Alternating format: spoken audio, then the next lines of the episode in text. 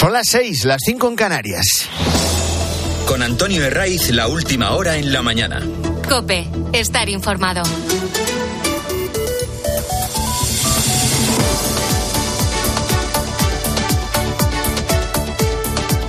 Muy buenos días, estrenamos la mañana del fin de semana de Cope. No hemos hecho nada más que empezar el año y ya nos hemos cargado casi medio mes. Es 14 de enero y a que no hay nada mejor que madrugar en domingo. Se confirman las previsiones, jornada de subida de las temperaturas, ya se notó ayer.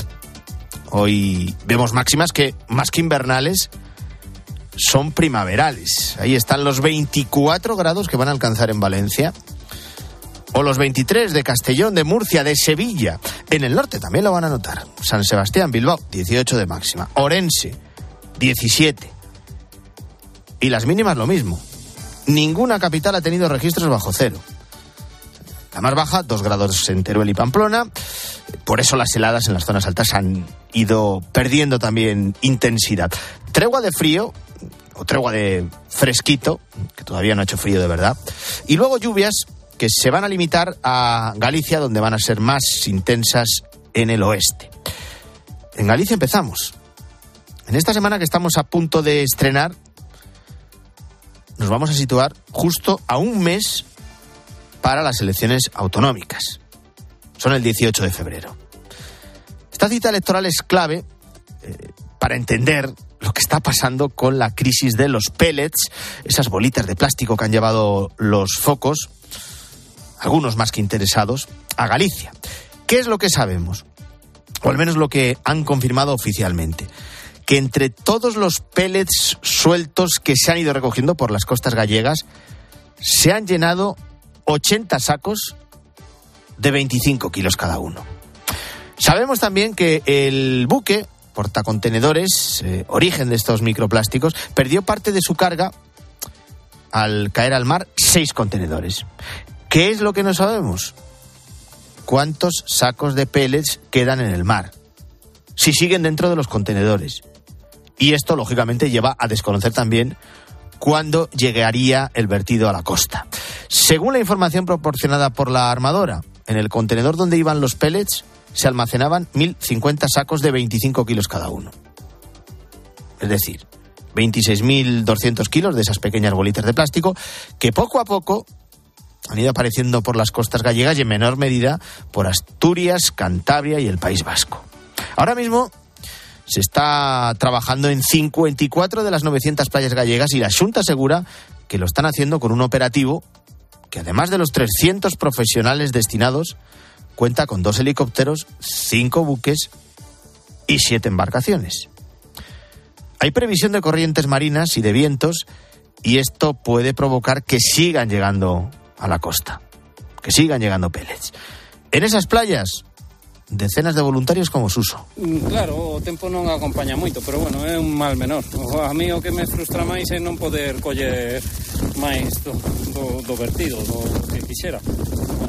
Todo esto es lo que se sabe, también lo que no, y luego está la refriega política. Ya tenemos la foto del viernes de Yolanda Díaz eh, con la criba, eh, con sus zapatillas deportivas, como una voluntaria más y ahora solo falta que acuda el ministro Oscar Puente o el portavoz socialista Pachi López, que a los dos les va la marcha y saben más de tiempos electorales que de peles. Es precisamente la cita electoral del 18 de febrero la que ha engordado esta crisis. El frente de izquierdas está tan disperso como las bolitas de plástico y ya no saben qué hacer. Por un lado el PSOE, por otro Sumar más allá Podemos y luego el bloque nacionalista galego que aspira a seguir siendo segunda fuerza por delante de los socialistas. Esa dispersión les ha llevado a la desesperada a tratar de buscar otro nunca más, aunque este vertido no tenga nada que ver ni de lejos con el del Prestige. Esto ha colmado la paciencia de los pescadores y de todas las gentes de Galicia que viven del mar. Por eso quiero que escuches a Daniel Castro Fernández. Ayer estuvo a mediodía cope con Guillermo Vila. es el patrón mayor de la cofradía de pescadores de Muxía. No tiene ninguna duda. Si no hubiera elecciones dentro de un mes, el vertido de pellets en Galicia apenas habría tenido difusión. Ni de coña, coño, ni de coña, hombre. Si tú, si tú buscas la raíz del problema, eso no es nada. Busca la raíz del problema y ya está. Porque la refriega política les está perjudicando. Sobre todo esa sobredimensión que algunos están intentando dar a esta crisis. Eh, Daniel Castro pone como ejemplo Tarragona. Sus costas sufren vertidos de estos microplásticos desde hace décadas. Al menos llevan cinco años con una contaminación continuada. ¿Qué volumen tienen estos vertidos en Tarragona? Son difíciles de cuantificar porque son tan persistentes en el tiempo. Pero se estima que se habrían recogido más de 700.000 microplásticos en 2021 y más de 2 millones en 2022. De esto casi no se ha hablado hasta ahora, de lo de Tarragona. Pero la Generalitat de Cataluña lo ha utilizado para ampliar el expediente por contaminación a cinco empresas químicas tarragonenses, tarragonenses que se suman a otras ocho ya investigadas. ¿Qué es lo que les preocupa? A los pescadores gallegos y a los que viven del mar. Que la imagen de sus productos salga deteriorada. Que los clientes, los que acuden a las pescaderías, tengan miedo por la desinformación de estos días. Simplemente vais al mercado, ya veis eh, a cómo iba el, pescado la semana pasada. No te estoy hablando por Navidad ni por Reyes, es la semana pasada y cómo fue esta semana. Pero la gente, si dice muchas barbaridades y si te dicen eso es contaminante, que tiene veneno... Bueno, el patrón mayor de Muxía asegura que el pescado y el marisco están sanos, que no se han visto afectados y lo explica de forma gráfica. Se pregunta, ¿tú te comerías una piedra? Pues un centollo no se va a comer un pellet. Bueno, esto es lo último del vertido, marcado por las elecciones en Galicia, a las que mira el PSOE sin muchas expectativas. La dispersión a la izquierda no le beneficia y tampoco, tampoco le suman las cesiones que ha venido haciendo a los separatistas catalanes, amnistía incluida. Ayer te contábamos que en esa reunión que ha mantenido el gobierno en la finca de Quintos de Mora, de lo que se trataba era de afianzar doctrina. El gobierno no ha detallado por dónde van a ir en los próximos días, pero lo vamos a comprobar cuando todos y cada uno de los ministros empiecen a repetir como, como loros el argumentario fijado. De lo que no teníamos ninguna duda es que parte de esa estrategia es continuar centrándolo todo en el Partido Popular. Si se ceden las competencias de inmigración a Junts, la culpa es del PP. Si se limpia el historial delictivo de delincuentes independentistas como Puigdemont, la responsabilidad es de la derecha extrema y de la extrema derecha. Esto la ministra Pilar Alegría lo tiene claro, eh, porque es de primero de sanchismo, aunque lo desvía a su terreno. Tenemos esa coalición reaccionaria de Partido Popular y de Vox que dicen no a la subida de las pensiones, que dicen no a la bonificación del transporte, que dicen no a cualquier avance social en este país. Y ahí estaban, todos y cada uno de los ministros, posando en la finca de Quintas de Mora, unos más informales que otros. Eh, los hubo con zapatillas casual, también con botines, alguno con jersey campero, otros aguantando la chaqueta, como Bolaños o como Oscar Puente, eso sí, nadie con corbata. Esto estaba prohibido. Unos más frescos, otros más abrigaditos. Y con la mirada puesta en una legislatura en la que son conscientes de que no dependen de ellos. Eso se ha requete confirmado esta semana. Durarán en Moncloa lo que quiera Puigdemont. Punto. No hay más. Y aquí hay un elemento que no es menor. Porque la pugna dentro del separatismo catalán es a cara de perro. En principio, las elecciones autonómicas en Cataluña están previstas para el primer trimestre de 2025, pero nadie descarta que se adelanten.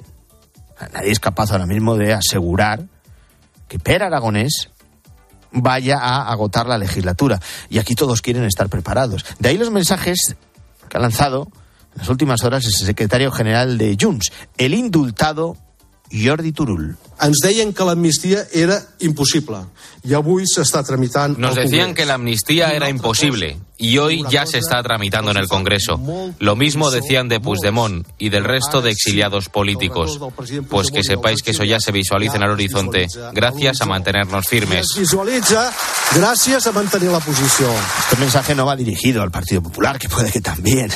Aquí cualquier movimiento de Junts va a ir encaminado a recortar terreno a su archienemigo declarado que es Esquerra Republicana de Cataluña. Se ha abierto una carrera sin cuartel por ver quién de los dos se apropia las cesiones que ha hecho Sánchez. Entre las nuevas, y esta sí que la ha arrancado Junts, está la cesión de las políticas de inmigración, ya que ha llegado una nueva petición del oyente, esperada por otro lado.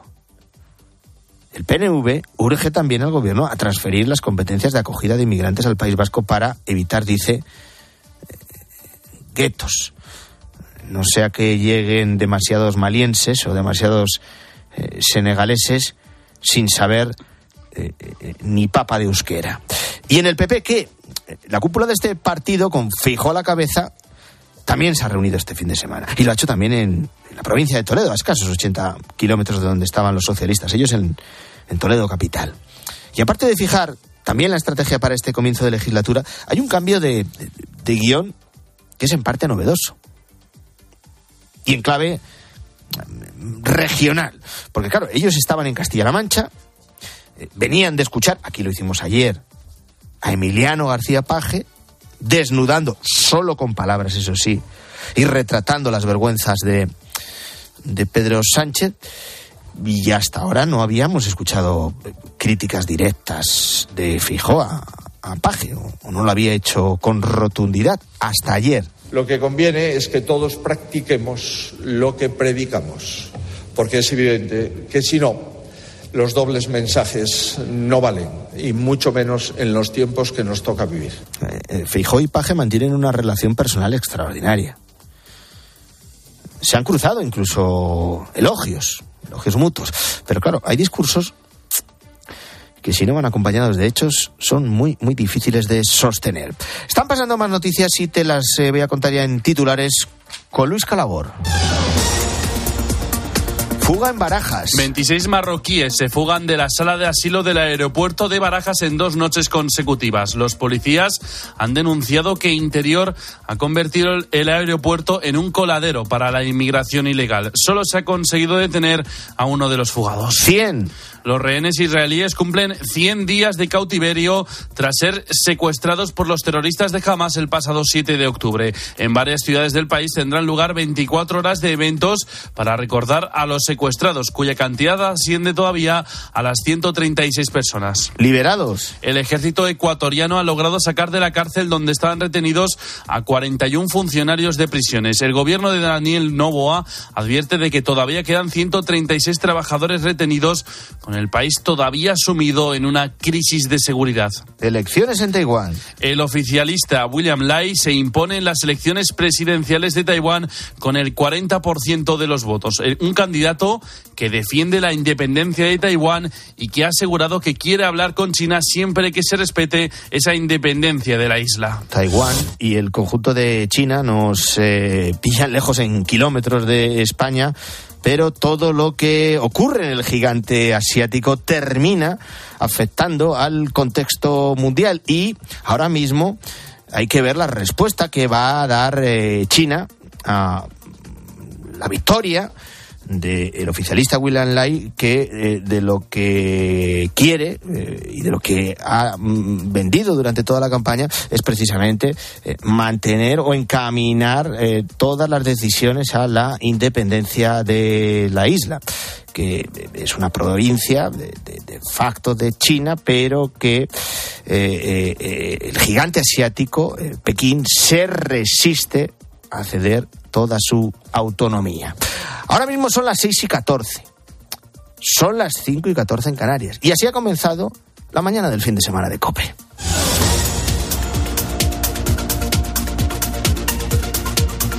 Ya veremos si no se abre un nuevo avispero internacional en esa pugna entre Taiwán y China, donde sigue la tensión en Oriente Próximo, no solo porque la guerra entre Israel y Hamas continúe cuatro meses después de su estallido, sino porque se sigue extendiendo a otras zonas. Las miradas están puestas ahora en el Mar Rojo y en esos ataques de Estados Unidos contra las bases de los terroristas hutíes en Yemen.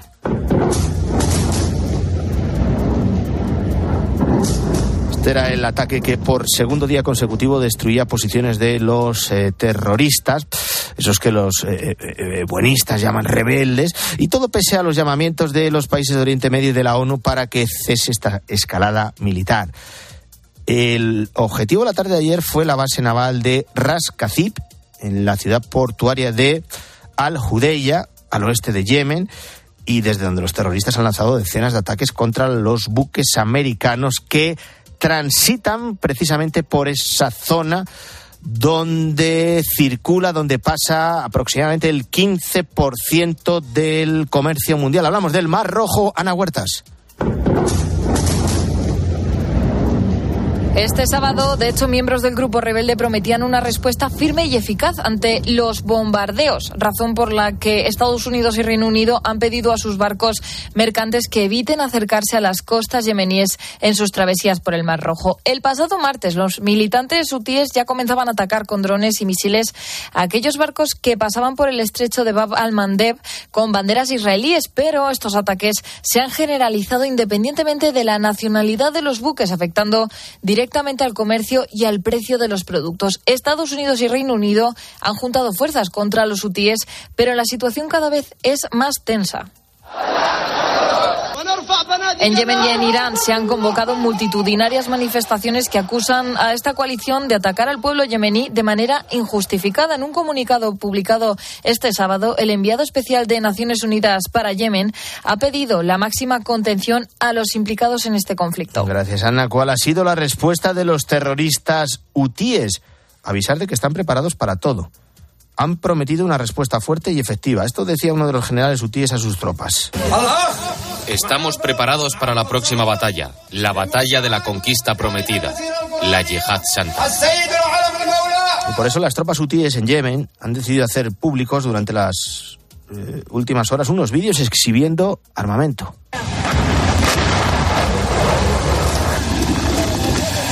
Esos vídeos se puede ver cómo bombardean vehículos y posiciones vestidos con las eh, banderas de Estados Unidos y de Israel.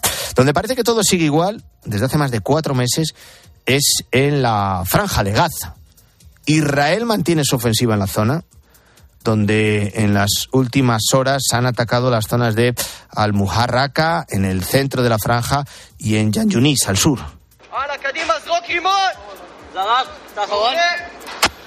El número total de muertos en Gaza, según el gobierno gazatí, controlado por los terroristas de Hamas, asciende a más de 23.000, el de heridos a 60.000.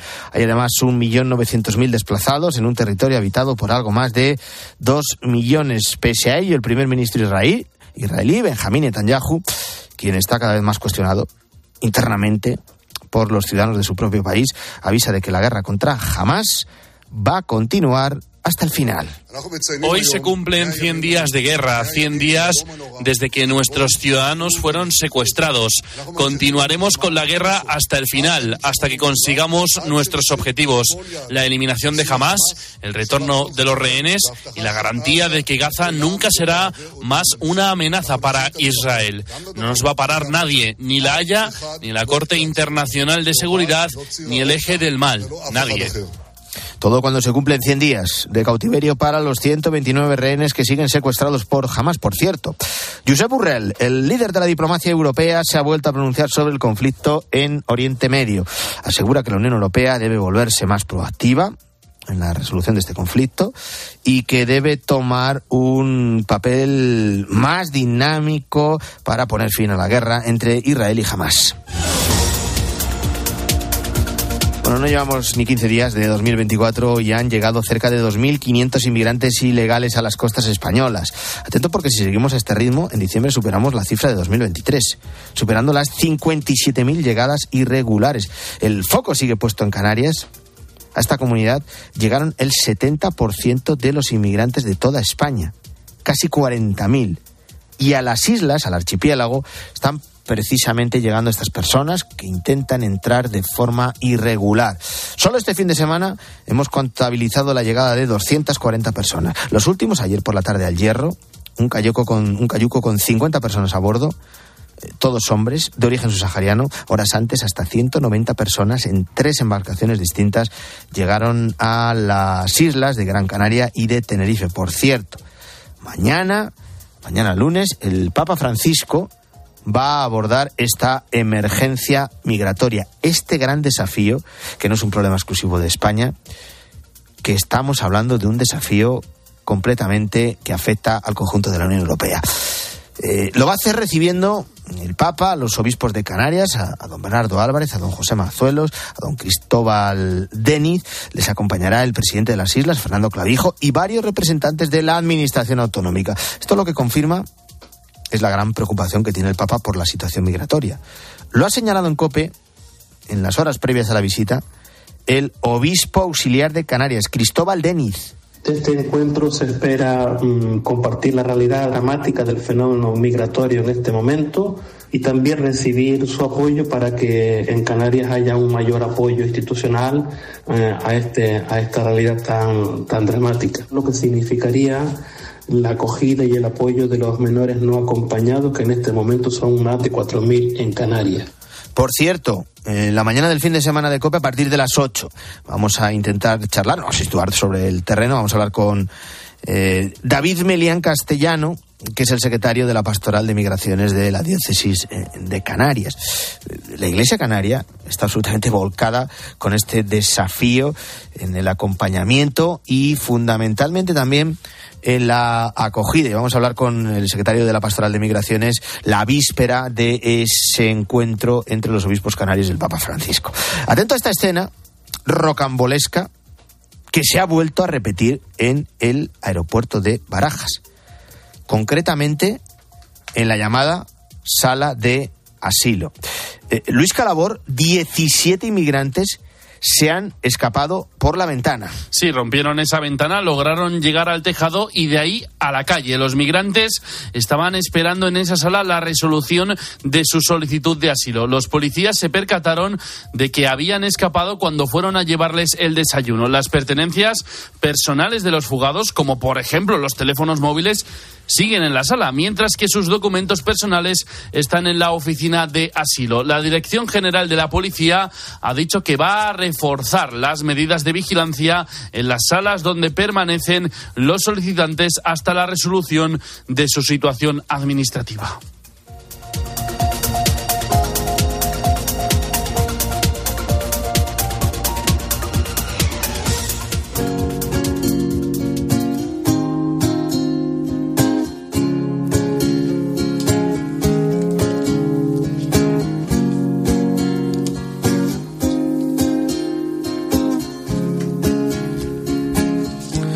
Las 6 y 23 minutos en la mañana del fin de semana de COPE vamos a poner el foco en la salud mental.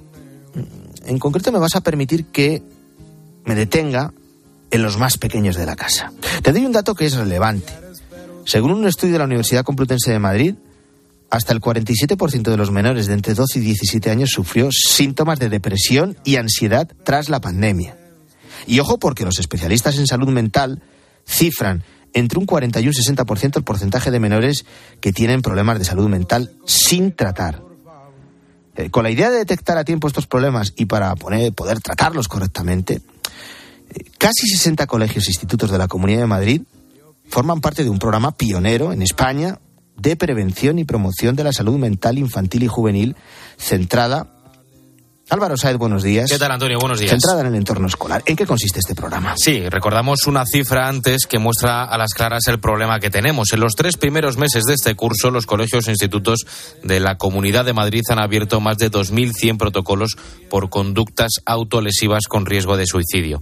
Hay una media de siete protocolos abiertos por centro, aunque hay algunos institutos donde tienen 17, 18 y hasta 20 casos. Y a estos datos hay que añadir otros casos relacionados con las depresiones, la ansiedad, adicciones, trastornos alimentarios y un largo etcétera. Lo decías, Antonio, hablamos de psiquiatras y psicólogos de un programa pionero en España de prevención y promoción de la salud mental de niños y adolescentes centrado en los entornos escolares que ya asisten a los alumnos de 57 centros de la Comunidad de Madrid. Llegó de la mano del Hospital Gregorio Marañón, por un lado. Estos psicólogos y psiquiatras imparten formación a los profesores para que tengan las herramientas necesarias para detectar y afrontar estos problemas de salud mental. Ellos son el nexo de unión entre la consulta del psicólogo o psiquiatra y también el colegio. Bueno, en multitud de ocasiones los docentes se encuentran indefensos ante determinadas situaciones y necesitan herramientas de apoyo para resolver todos esos conflictos que a veces se detectan antes en la escuela que en casa.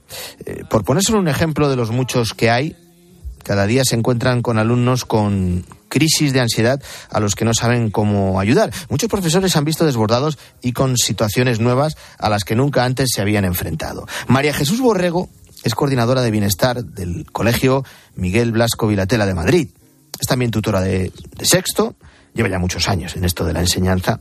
Ella ha realizado uno de los cursos de formación sobre salud mental en entornos escolares y su experiencia, cuenta a COPE, ha sido muy positiva. Los maestros somos vocacionales, entonces aguantamos lo que nos echen, pero cuando tienes desconocimiento necesitas eh, apoyarte en alguien. Entonces yo creo que a mí este curso me ha servido para decir, oye, mira chica, tú vales, y además, si tú no puedes, porque es cierto, yo soy maestra y tengo unos estudios y hay un momento en que no es competencia mía y además, aunque quisiera hacerlo bien, estoy convencida que no sabría como un buen profesional, que siempre hay una puerta donde llamar, ¿sabes? Toc, toc, y entonces va a haber un profesional fantástico que va a saber cómo ayudar al alumno en cuestión. La otra vertiente de este programa pionero en la salud mental en los colegios se centra en la intervención directa en cada centro educativo, ayudando, Álvaro, a los alumnos y también a sus familias. Atienden las necesidades de salud mental de niños y adolescentes en su propio entorno escolar a través de un equipo de profesionales clínicos que se desplazan a los centros.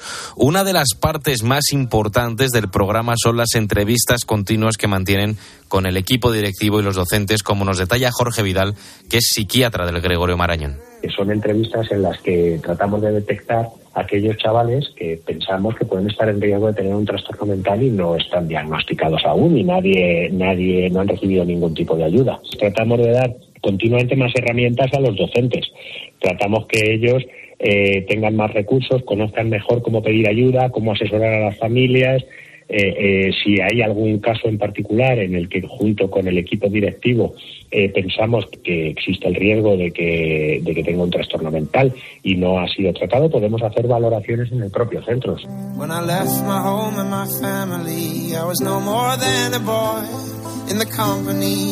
Este programa pionero en España de prevención y promoción de la salud mental infanto-juvenil, centrado en el entorno escolar, aterrizó el año pasado en 13 centros educativos del área correspondiente al Hospital Universitario Gregorio Marañón, en la Comunidad de Madrid, y la cifra ha aumentado hasta los 57. Sí, los especialistas en salud mental repiten mucho la palabra prevención porque cuanto antes se detectan las señales de alarma, más leves serán las patologías. Otra clave en todo esto son las listas de espera, de dos meses de media en España en psiquiatría y de cuatro en psicología clínica, según el sindicato CESIF, que disuade muchas veces a los padres de llevar a los niños al psicólogo. Es una realidad, la salud mental de niños y adolescentes es cada vez más precaria. El psiquiatra Jorge Vidal nos cuenta los problemas más habituales que ven los niños más pequeños. Niños más pequeños, en, primaria, lo que la demanda más frecuente son los problemas de, de, autocontrol, las dificultades por impulsividad, tolerancia e intolerancia a las normas, chicos que tienen trastorno por déficit de atención con hiperactividad o dificultades emocionales que les hacen no poder controlarse bien y luego también los trastornos del, del desarrollo, como los trastornos del espectro del autismo.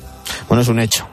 En colegios e institutos se ha incrementado el número de adolescentes con depresión, crisis de ansiedad o autolesiones. Nadie debería poner en duda que la prevención y detención de problemas de salud eh, mental en menores debe dejar de ser una asignatura pendiente en España. La mañana. Con Antonio Herraiz. Cope, estar informado. Este fin de semana. Era como un auténtico tren expreso. Un clásico en tiempo de juego. En una final imprescindible. Este domingo jugamos la final de la Supercopa de España en Cope. Venga, vamos, vamos, vamos, vamos. Real Madrid, Fútbol Club Barcelona. Partidazo. Tiempo de juego con Paco González, Manolo Lama y el mejor equipo de la radio deportiva. El número uno del deporte.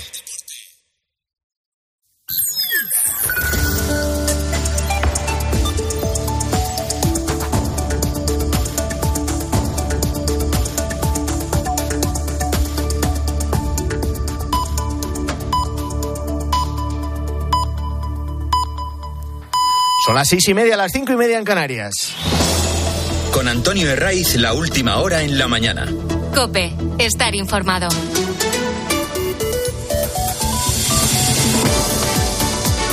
¿Qué tal? Muy buenos días, bienvenidos si eres de los que te incorporas a esta hora la mañana del fin de semana de Cope, mañana de domingo, 14 de enero, que viene con cambios en el tiempo, amaina el frío, incluso ya lo vas a notar a esta hora si sales a la calle, no se han registrado temperaturas bajo cero en ninguna de las capitales y esto en pleno invierno no deja de ser noticia. Enseguida te cuento lo último que está ocurriendo, pero antes me vas a permitir que me detenga, que pongamos el foco en el coche eléctrico.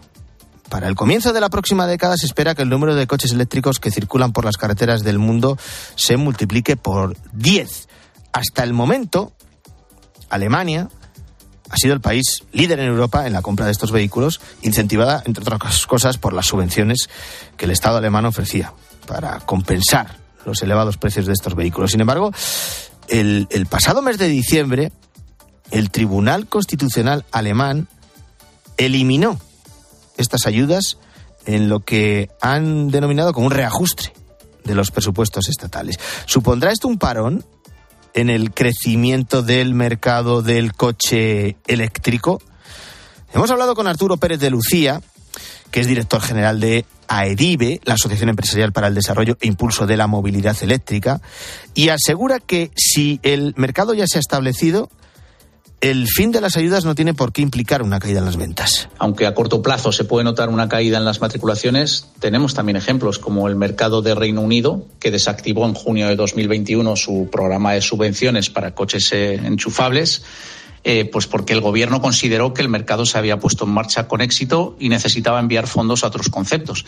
Y eso no frenó el mercado y los coches eléctricos nuevos del Reino Unido pues representaron en 2022 el 23% de las matriculaciones, en España, en 2023, eh, poco más del 10%, eh, el 12% eh, de los coches matriculados eran eléctricos o híbridos, mientras que mm, nuestros vecinos de Portugal alcanzaron el 40%. El plan MOVES del gobierno ofrece ayudas de entre 4.500 y 7.000 euros para la compra de estos vehículos, pero hay algo que no termina de cuajar. El incentivo en España es suficiente, incluso bastante más de lo que ofrecen otros mercados vecinos, como Portugal, ¿no? que además tiene una renta per cápita menor. El problema no es, por tanto, la intensidad de la ayuda, sino su gestión y el modo en cómo la percibe el comprador. En Portugal, por ejemplo, la venta de vehículos eléctricos es sensiblemente mayor que en España, aunque las ayudas son menores, y eso es porque se obtienen en el momento de la compra, mientras que en España pues no hemos conseguido todavía que las ayudas del MOVES se perciban en la operación de compra-venta. El objetivo es que para 2030 haya 5 millones y medio de vehículos eléctricos circulando por nuestras carreteras, es decir, eh, tendríamos que matricular unos 700.000 coches eléctricos por año hasta esa fecha. Es posible siempre y cuando el Gobierno promueva una reforma fiscal que permita que los incentivos se perciban en el momento de la compra y otros factores, ¿no? como acelerar la eliminación de las barreras en el despliegue de infraestructuras de recarga públicas, que aunque está avanzando a buen ritmo y hay que decir que actualmente da respuesta a las necesidades de recarga del parque eléctrico actual, pues tiene que crecer mucho para poder atender a esos 5,5 millones de vehículos. Algunos de estos requisitos no son fácilmente asequibles, como explicaba en en Cope Pedro Prieto, experto en energías fósiles y renovables.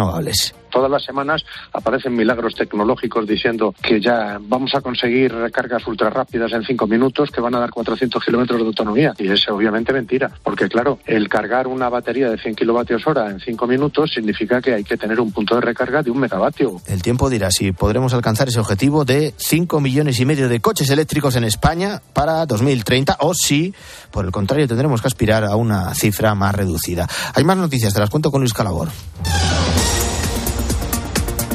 La búsqueda de los pellets continúa hoy en la costa gallega. Dos helicópteros y siete barcos se movilizaron durante este sábado para intentar localizar sacos de este microplástico. Se suman a los 300 operarios y otros cientos de voluntarios. Desde el gobierno se asegura que prevé movilizar también un avión para sumarse a la búsqueda, aunque las condiciones meteorológicas lo complican. En Asturias, el gobierno del Principado ha considerado como estabilizada la llegada de los pellets tras retirar casi nueve kilos durante esta semana. Junts, es que el BNG, socios todos de Pedro Sánchez, se juntan en Bilbao con Bildu para pedir la escarcelación de los presos de ETA. Decenas de miles de personas se congregaron ayer en Bilbao para pedir la salida de varios terroristas de ETA, entre los que se encuentran asesinos como Amboto, Chapote o Cantauri. Bajo el lema Llaves para la resolución en euskera, la manifestación estuvo convocada por el colectivo a favor de los reclusos etarras, SARE.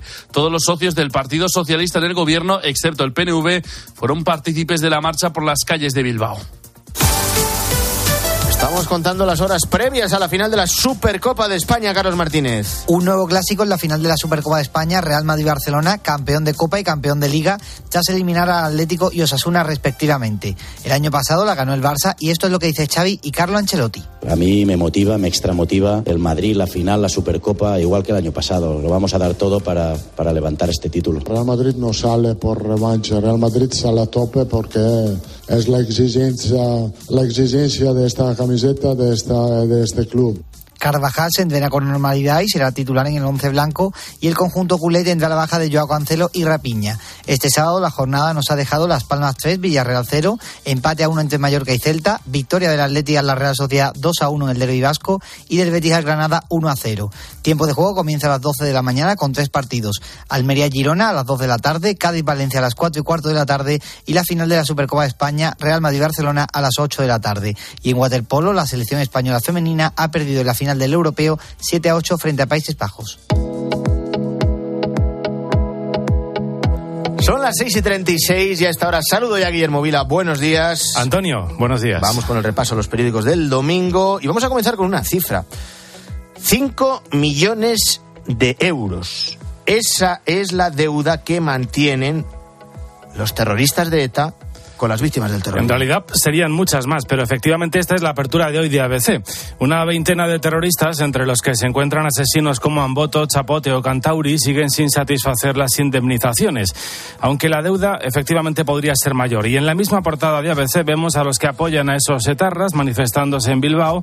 Los socios de Sánchez, dice ABC, piden llaves para su libertad, eh, titula el periódico. Bildu reúne a representantes de Junts, Esquerra y Bloque Nacionalista Gallego en la marcha por los presos. El caso es que la relación del PSOE con sus socios se ha destapado esta semana más débil de lo que incluso parecía. Hoy en la prensa seguimos leyendo interpretaciones sobre lo que pasó el miércoles en el Parlamento. Sí, las sesiones a Junts descubren las debilidades del gobierno, titula El Mundo, que recoge el testimonio de altos cargos del PSOE y de Sumar.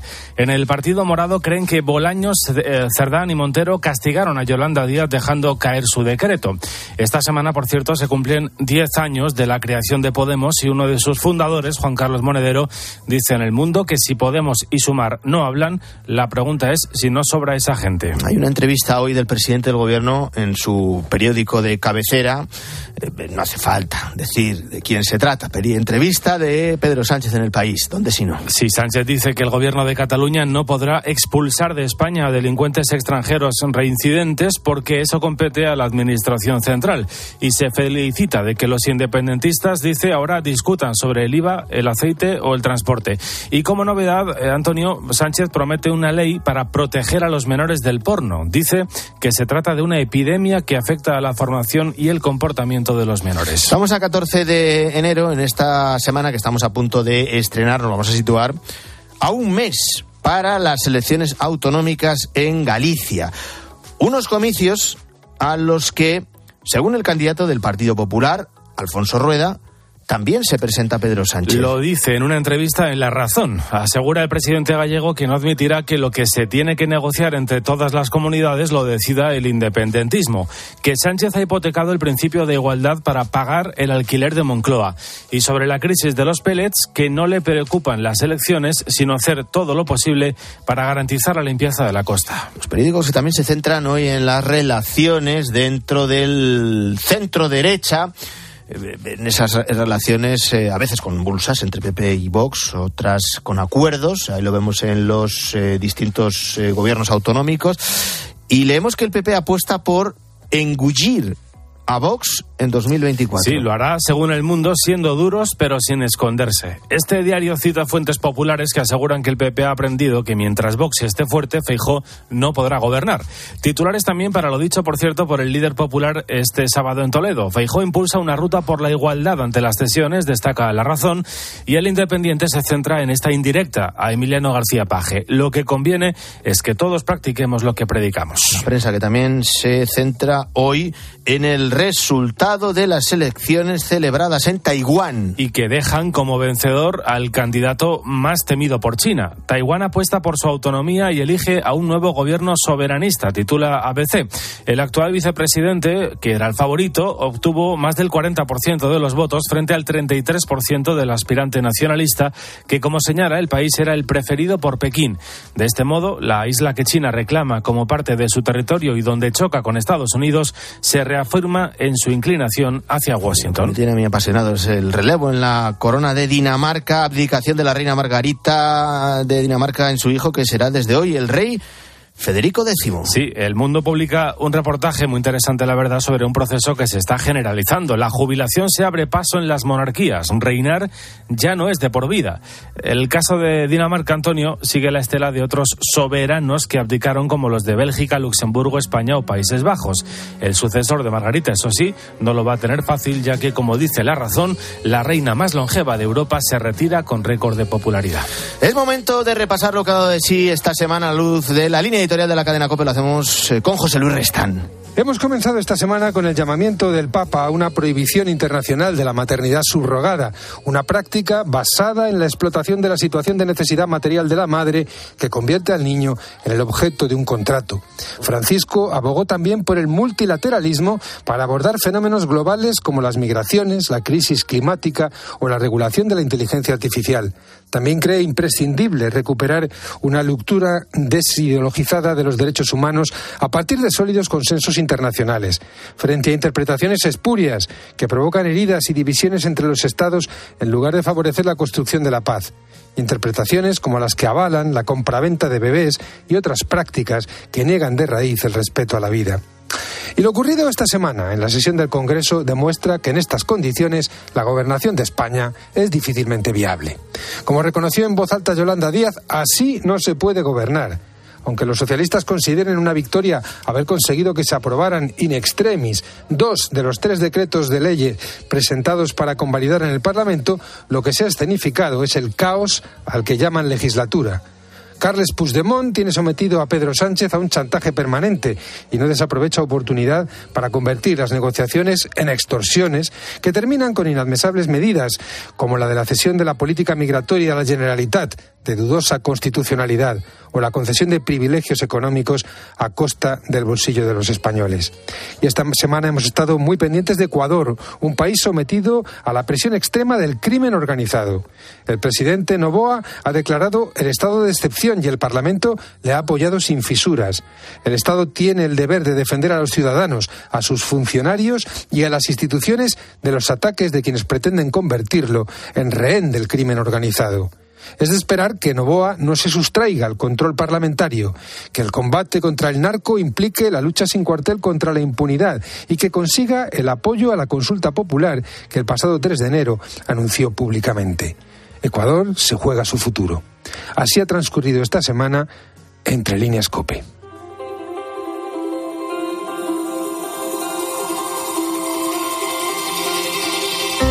En la mañana del fin de semana de Cope ampliamos siempre horizontes, te venimos contando la última hora de lo que ocurre en el Mar Rojo, punto de máxima tensión con los hutíes de Yemen, también lo último de Ecuador, Y sin salir de Hispanoamérica esta semana se ha cumplido un mes desde que Javier Milei tomara posesión como presidente de Argentina. Ha llegado al poder con una receta de recorte drástico del gasto público, desregulación total y acumulación de poderes en el Ejecutivo. Para empezar, ha presentado un decreto de necesidad y urgencia que va a permitir la privatización de empresas públicas y, va a derogar leyes medioambientales. Entre otras medidas, abarata el despido, aumenta los periodos de prueba en las empresas y modifica los permisos por maternidad. El decreto tendrá que ser aprobado en el Parlamento, mm, en donde su partido, eh, La Libertad Avanza, necesitará el apoyo de otros grupos para que salga adelante. El nuevo presidente argentino ha advertido de que el país vivirá una catástrofe si el legislativo no avala sus reformas. He firmado un decreto de necesidad y urgencia para comenzar a destrabar este andamiaje jurídico e institucional opresor que ha destruido nuestro país. El decreto de necesidad y urgencia que estamos presentando hoy tiene por fin comenzar el proceso de regulación económica que la Argentina tanto necesita para poder comenzar a crecer. Bueno, los primeros pasos dados por Milei han sido recibidos con protestas en las calles de las ciudades argentinas, protestas lideradas por el sindicato CGT, que ha convocado una huelga general de media jornada en Argentina para el 24 de enero. Sobre todas estas cuestiones vamos a hablar en la mañana del fin de semana de COPE con eh, Pablo Viderbos, que es profesor de sociología Universidad de Salamanca y antiguo profesor de Relaciones Internacionales en la Universidad Pontificia eh, Comillas. Profesor Pablo Viderbos, muy buenos días. Buenos días, gracias por la invitación. Eh, gracias por acompañarnos. ¿Hay alguna sorpresa en los primeros pasos que ha dado Javier Milei como presidente de Argentina, en los que ha dado y también en los que no ha dado? Muy buena pregunta. En principio, en sus propuestas legislativas no habría ninguna sorpresa. Él ha hecho campañas previendo, anticipando que estos iban a ser los caminos a recorrer una vez asumiese. Desde el punto de vista de lo que no ha hecho, extraña que no exista un mayor esfuerzo para lograr mínimos consensos al interior del Parlamento, de Cámara de Diputados, de Cámara de Senadores, sabiendo que la libertad avanza, el partido político del cual forma parte, es muy minoritario. Evidentemente allí los esfuerzos realizados han sido muy pocos. Eh, el partido de Milei no dispone de los parlamentarios necesarios para que el Parlamento eh, apruebe sus primeros decretos. Eh, y aquí la pregunta quizá también nos sirve como ejemplo lo que estamos viviendo en España. ¿Va a ser capaz de conseguir el apoyo de otros grupos? Y en el caso de que no fueran aprobados, ¿qué opción le quedaría a Milei? Creo yo en materia de la ley ómnibus que ha enviado el presidente Milei, él puede llegar a conseguir la aprobación parcial usando la vía de revisar artículo por artículo. Distinta es la situación en relación al decreto de necesidad y urgencia, porque el decreto tiene elementos que no son aceptados por el régimen constitucional allí. De hecho, regula cuestiones que la propia Constitución prohíbe. Y en el caso del decreto, incluso la oposición amigable se encuentra en relación a las formas muy en contra. Probablemente eh, lo que esto provoque es que tengan que explotar, es decir, subdividir tanto la ley ómnibus como el decreto de necesidad de urgencia en pequeños decretos, pequeñas leyes que tengan que seguir nuevamente el curso previsto por eh, el entramado legislativo allí. Recordemos que para la aprobación de muchos elementos, tanto al interior del decreto como al interior de la famosa ley ómnibus, hay parlamentarios de la propia libertad avanza que se encuentran en contra, por ejemplo, en materia de modificación del sistema electoral. De hecho, hay provincias que tienen muy poquita representación que con la modificación del sistema electoral propuesto por mi ley tendrían menos presencia y sus propios legisladores se encuentran en contra. Por tanto, la cuadratura del círculo se presenta muy compleja. Hablaba yo antes de la respuesta mm, en la calle que han tenido estas primeras eh, medidas adoptadas por el gobierno de Javier Milei. ¿Cómo está cogiendo la sociedad argentina estas medidas? ¿Qué se puede esperar, profesor, de las protestas y huelgas convocadas para las próximas semanas? Y si los argentinos van a salir a la calle, ya no digo más, con una presencia importante, o se van a quedar en casa. Evidentemente hay un favor que juega en contra de la movilización que es el verano austral.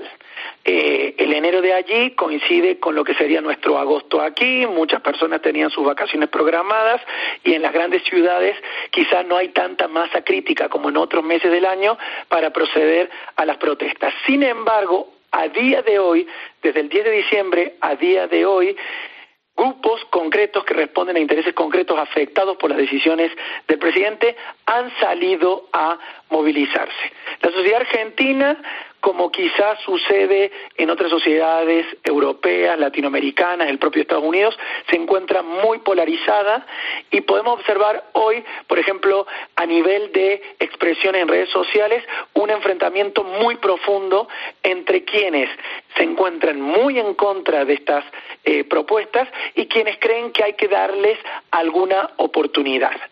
Eh, creo yo que el día 24 de enero, ya coincidiendo con el cierre de este mes de eh, mayor importancia las vacaciones, el paro de 12 horas de CGT va a tener un seguimiento relevante al que se sumarán colectivos, como mencionábamos antes, que hasta ahora se han movilizado de manera individualizada.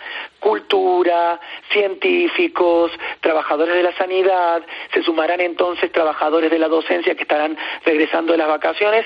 Yo creo que los próximos meses se antojan de mucha movilización en las calles, algo que, por cierto, es muy típico de la estructura sociológica de este país.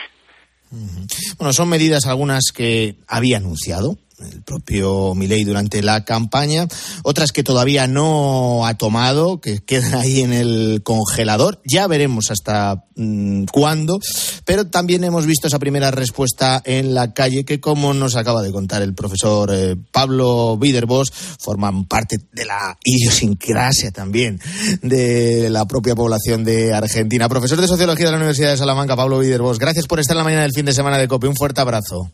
Muchas gracias a vosotros, un placer. Programa doble del gran José Luis Ozores. Que uno también le cae simpático a la gente, porque los españoles somos muy simpáticos. Hoy como ayer. Como ayer. Esta época es buena para vivirla.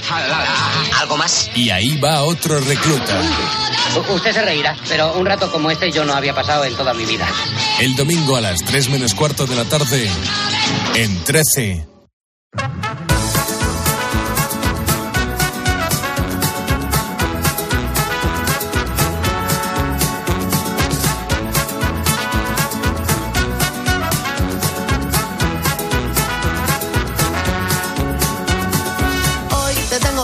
Antes de que nos den las 7, como cada domingo en la mañana del fin de semana de Cope, vamos con esas noticias más curiosas que no vemos en los titulares, que no aparecen en las portadas y que para que no pasen inadvertidas ha recogido Luis Calabor. Buenos días de nuevo, Luis. Muy buenos días de nuevo, Antonio. Bueno, estamos hablando mucho de la agenda política de 2024. Por ejemplo, hace poco repasamos que nos pueden dejar las elecciones eh, gallegas, que son las primeras, luego las vascas, pero también tenemos europeas, mm, que van a ser muy importantes. Algunos las plantean como una especie de reválida, las generales del año pasado. Resulta que desde Bruselas han pedido ayuda para que los más jóvenes voten el próximo 9 de junio.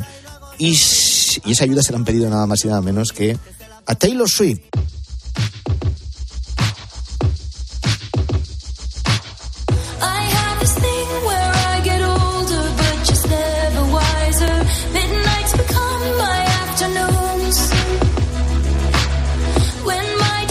Swift es la imagen a la que han recurrido Luis en la Unión Europea para que esos eh, comicios del fin de semana del 9 de junio pues tengan una afluencia más numerosa de la que se prevé. Y lo mejor de todo es que no es que hayan llegado a un acuerdo o algo así, para nada. Es que eh, esto viene de que el vicepresidente para la promoción del estilo de vida europeo de la Comisión Europea, que suena largo el cargo, Margariti Sinas, dijo hace unos días que es importante que los jóvenes voten el 9 de junio, porque suele haber mucha abstención juvenil, porque a los jóvenes pues igual estas elecciones no los interesa tanto como por ejemplo unas generales o así.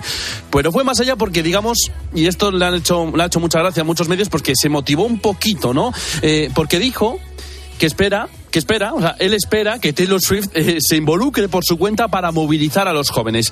Hay que recordar que ya lo hizo con las elecciones de Estados Unidos en su momento, por lo que no es tan raro.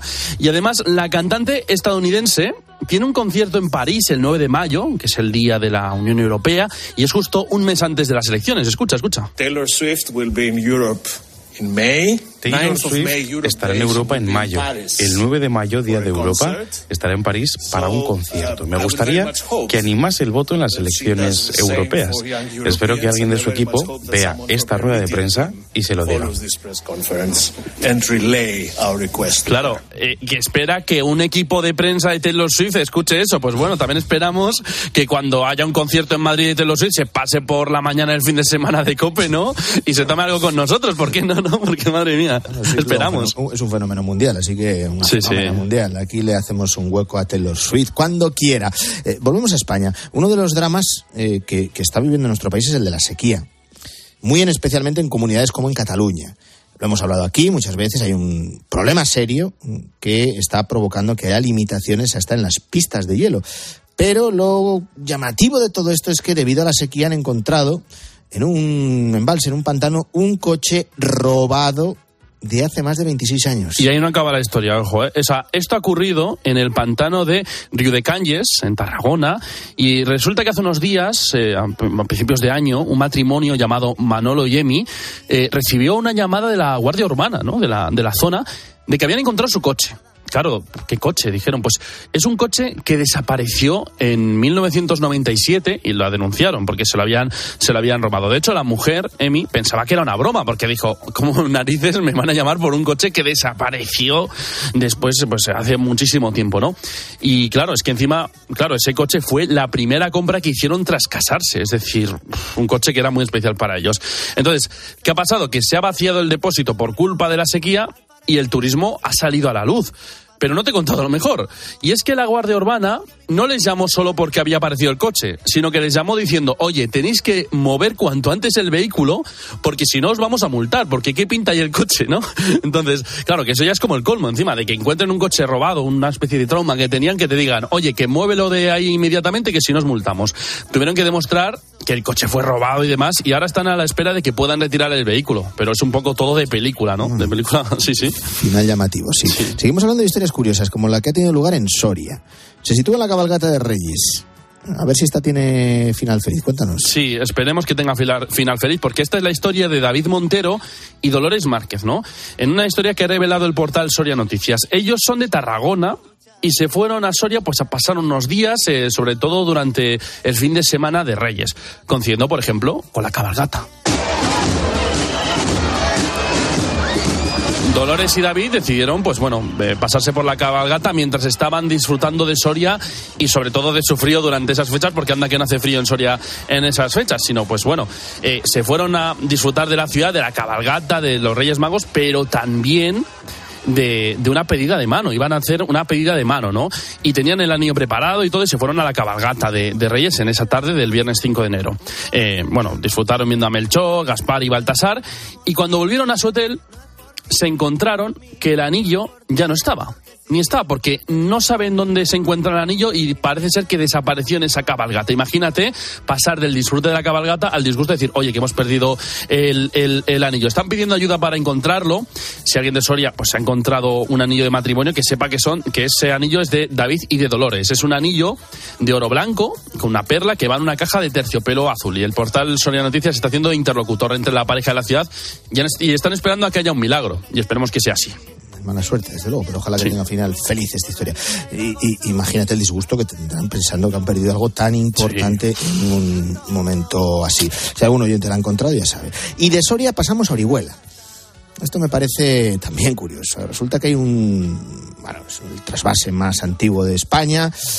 Pasa por eh, este punto de Alicante, por Orihuela. Es el trasvase, seguro que sabes al que me refiero, Tajo Segura y está teniendo mm, problemas importantes de, de- goteras. Esto no nos vamos a cansar de denunciarlo. Más aún en este tiempo de sequía. Agua que sacas de los embalses de cabecera y, que se pierde por el camino mm, porque la infraestructura tiene roturas. Eh, Esto lo han aprovechado los vecinos, las goteras, digo. ¿Para qué?